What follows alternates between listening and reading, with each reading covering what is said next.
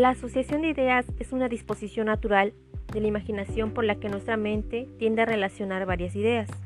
Como consecuencia de la asociación, la presencia en nuestra mente de una idea trae consigo la aparición de otra u otras. Las ideas o contenidos mentales se suceden unas a otras y se combinan unas con otras siguiendo un cierto orden y regularidad. Cuando nuestra mente está presente una idea, y no hacemos uso del pensamiento voluntario, sino que dejamos que espontáneamente los distintos contenidos mentales fluyan uno tras otro, a esta idea le sucederá otra con la que esté vinculada o unida. Unas ideas atraen a otras. Del mismo modo, sugiere Hume que en el mundo físico un cuerpo atrae a otro merced a la gravedad. Las leyes de la asociación describen estas fuerzas por las cuales unas ideas tienden a evocar a otras. Dado que las fuerzas que unen unas ideas con otras son, como dice Hume, fuerzas suaves, la sucesión de una idea por otra que no es una sucesión que se tenga que dar de forma absolutamente necesaria. Por lo que las leyes que describen dichas regularidades no son leyes estrictas, nos dice simplemente que si la idea A está vinculada con la idea B, en nuestra conciencia aparece la idea A. Es muy probable que aparezca después la idea B. Gracias a dichas conexiones naturales formamos espontáneamente las ideas complejas, estas a partir de las ideas simples. Las leyes de la asociación describen dichas conexiones y son consecuencia de la imaginación pero no de la razón. El filósofo Hume presenta la ley de semejanza, la de contigüidad en el tiempo o en el espacio y de la causa y efecto como la más importante ley de la asociación de ideas. La asociación de ideas la vemos como un principio de conexión entre los diferentes pensamientos o ideas del espíritu y que al parecer en la memoria o en la imaginación unas se introducen a unas, a otras, perdón, con un cierto método y regularidad. Para Hume, las relaciones de las que surge tal asociación y por las que la mente es llevada de una idea a otra son semejanza, contigüidad en el tiempo y en el espacio, y causa y efecto. Esta cualidad unificadora lleva naturalmente de una idea a otra en la imaginación. Esta unión se da de manera natural y este principio forma el aparato conceptual de la mente. Hume basa sus investigaciones en dos puntos centrales, que son la observación y por consiguiente la experimentación. Lo que pretendía era aplicar el método o modelo experimental a la mente. Esto es un principio de estudio psicológico. El primer paso es la observación, este juega el papel de registrar los hechos observados en un tipo de estudio entendido como el cálculo y la probabilidad. Por su parte, la experimentación no es otra cosa que la deformación o adecuación de la naturaleza para la corroboración de hipótesis hechas. Esta aplicación de método científico obedece a tratar de hallar principios causa en el pensamiento humano.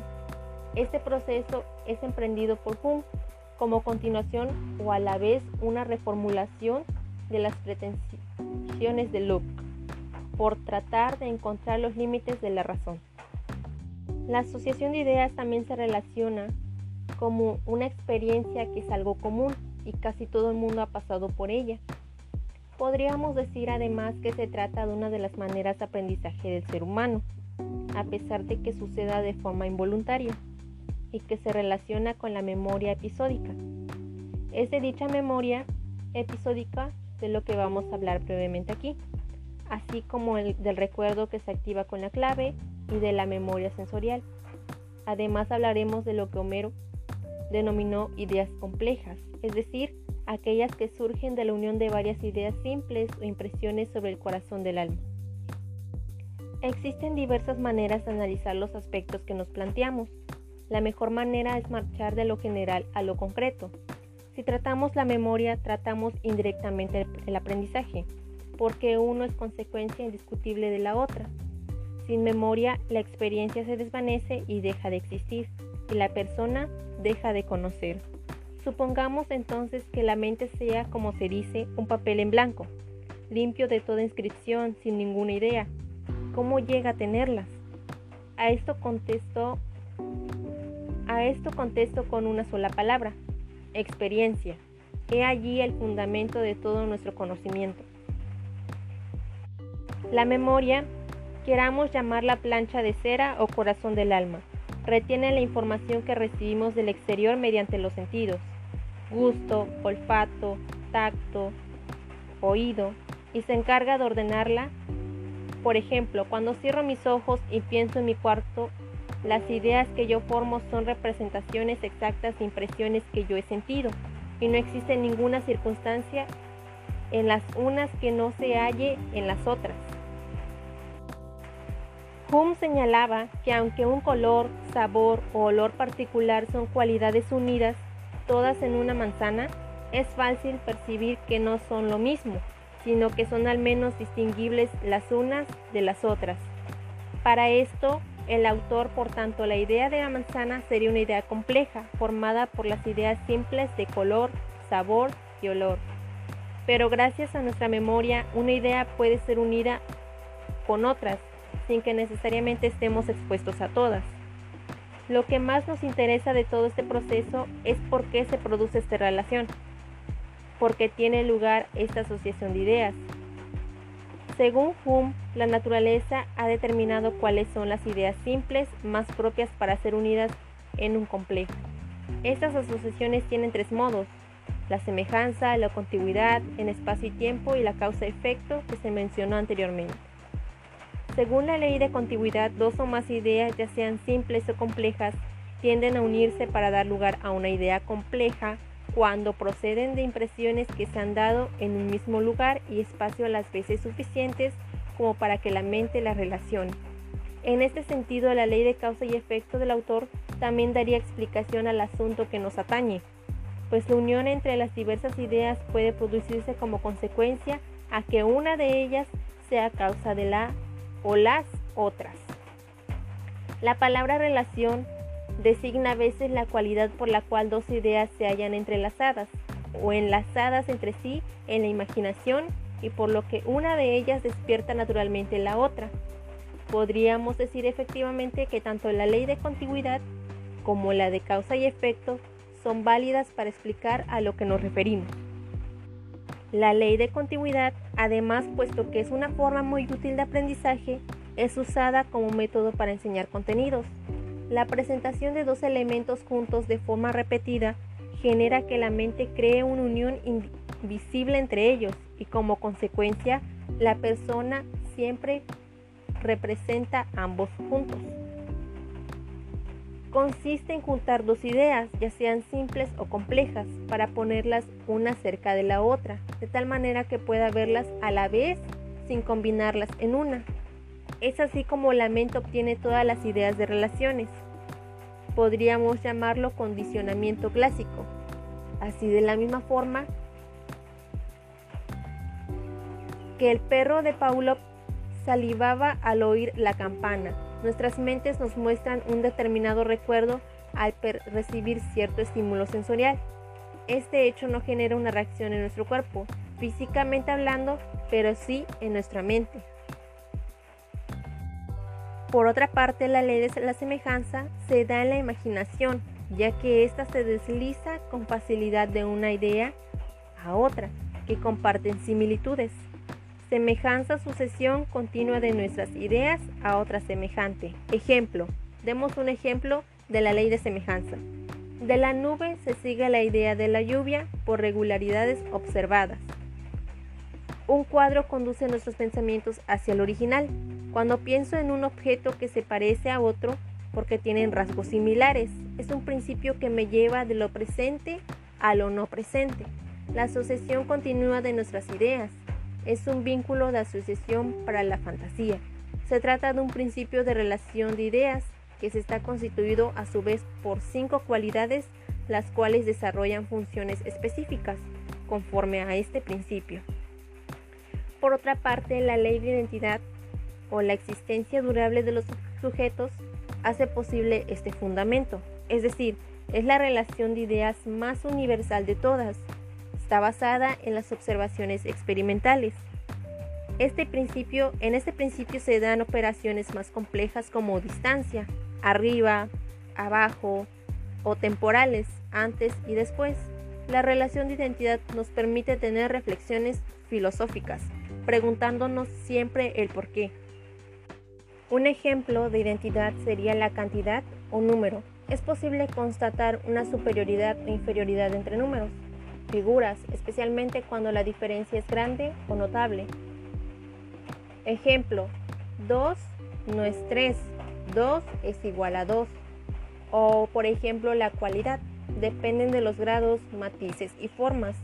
Aun cuando la diferencia entre dos objetos sea mínima, podemos notar las cualidades diferentes entre ambos haciendo diferencias notables. Ejemplo, un árbol y una piedra, los diferentes matices del color y las gradaciones del color, del dolor. Por el contrario, o la cualidad contraria, por su causa y efecto son contrarios, agua y fuego, blanco y negro. Y en el ejemplo de la diferencia de número y de género, aunque dos objetos compartan características muy similares y aparezcan en el mismo lugar y diferente tiempo, pueden ser numérica y genéricamente distintos. Y podemos diferenciarlos. Un ejemplo sería diferencias básicas entre especies. La causalidad es la relación más importante en la imaginación. Hace que una idea recuerde a otra más rápidamente debido a su relación causa y efecto. Esta es una relación de la que tenemos noticia gracias a la experiencia y no por la reflexión.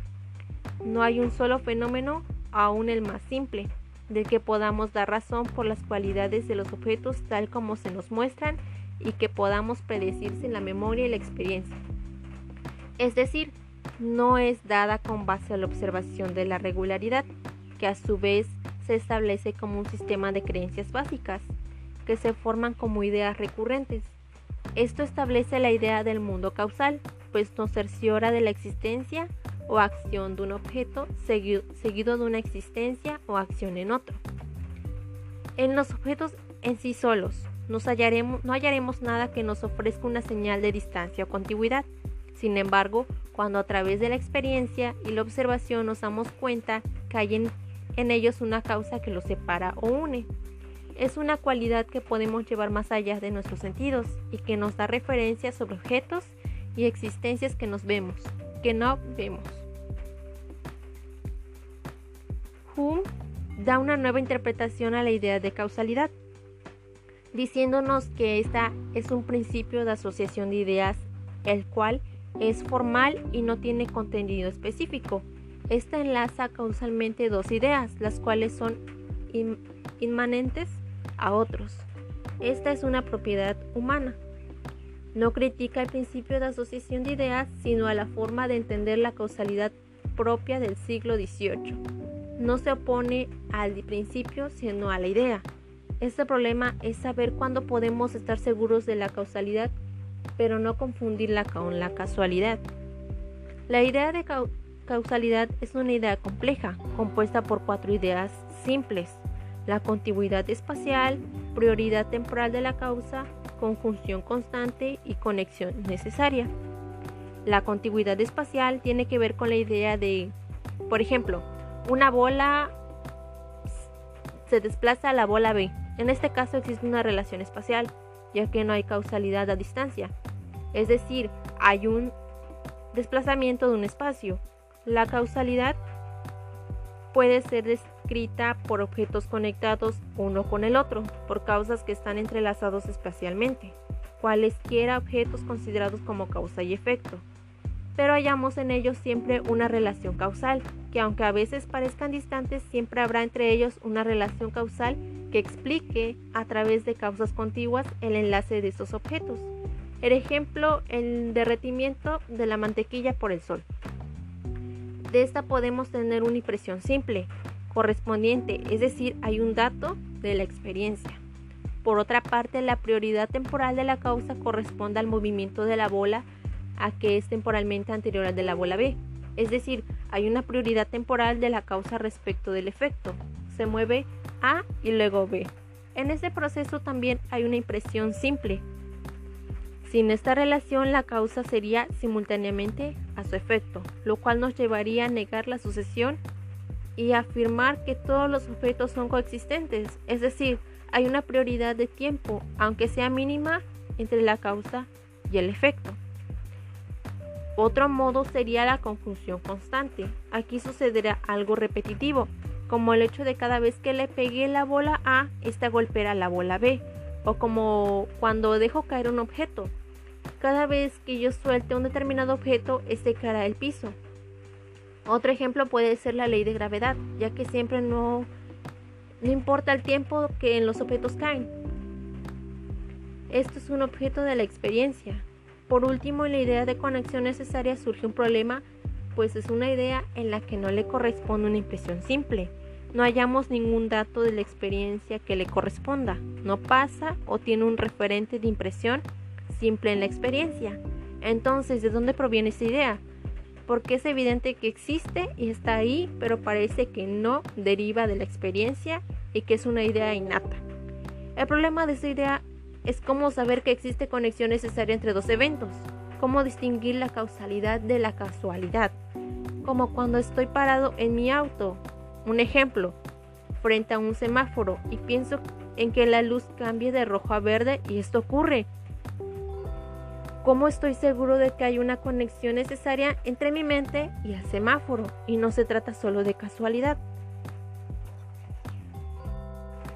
Para terminar y para dar, una pequeña descripción de todo lo que mencionamos anteriormente, la imaginación mediante esos principios opera uniendo percepciones que después quedan indisolublemente unidas, estas en la memoria. Como esto no se requiere decir que Hume, el famoso filósofo, esté pensando en alguna forma de trascendentalismo, que las asociaciones entre ideas se produzcan siempre de manera necesaria. La mente no siempre realiza una asociación por el hecho de que dos ideas, por ejemplo, tengan algún tipo de semejanza. Generalmente es la fuerza de la costumbre la que inclina a nuestro entendimiento a realizar tales asociaciones de manera natural. Por ejemplo, si habitualmente encontramos que al calentar una barra de hierro ésta se dilata. La mente por la fuerza de la costumbre tiende a asociar por contigüidad el calor con la dilatación de los cuerpos, de lo que no significa necesariamente que tenga que existir realmente algún tipo de relación entre el calor y la dilatación de los objetos.